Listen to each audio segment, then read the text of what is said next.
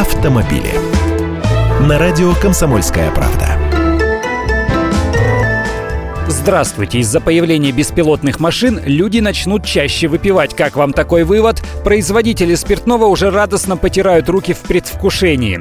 Использование автономных автомобилей сможет ежегодно добавлять еще по 98 миллиардов долларов к поступлениям производителей алкоголя в мире. Это не я придумал, это данные исследования компании Morgan Stanley. Причина появления прибавки такова. Если бы водителю пришлось рулить, он не стал бы пить или выпил бы меньше, если говорить о загранице. Но имея самоуправляемый автомобиль, он сможет спокойно ездить в состоянии под шофе. В Морган Стэнли предполагают, что возможность ездить под мухой увеличивает количество употреблений спиртного в среднем на один раз в неделю, а в крупных городах это число может быть и выше. Наибольшую выгоду от таких изменений получат производители дорогого алкоголя и премиального пива, ведь речь идет о владельцах дорогих машин. Сама же разработка автономных автомобилей – это уже не фантастика, а главный тренд передовых технологий в мировом автопроме. Даже крупнейшие IT-компании, такие как Google и Apple, присоединились к этому, свои машины проектируют. Ряд серийных автомобилей, например, Mercedes и Tesla, имеют технологии полуавтономной езды.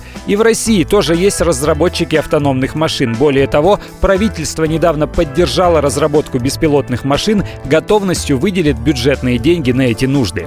Я, Андрей Гречаник, автоэксперт «Комсомольской правды», с удовольствием общаюсь с вами в программе «Дави на газ» ежедневно по будням в 13.00 по московскому времени. Автомобили.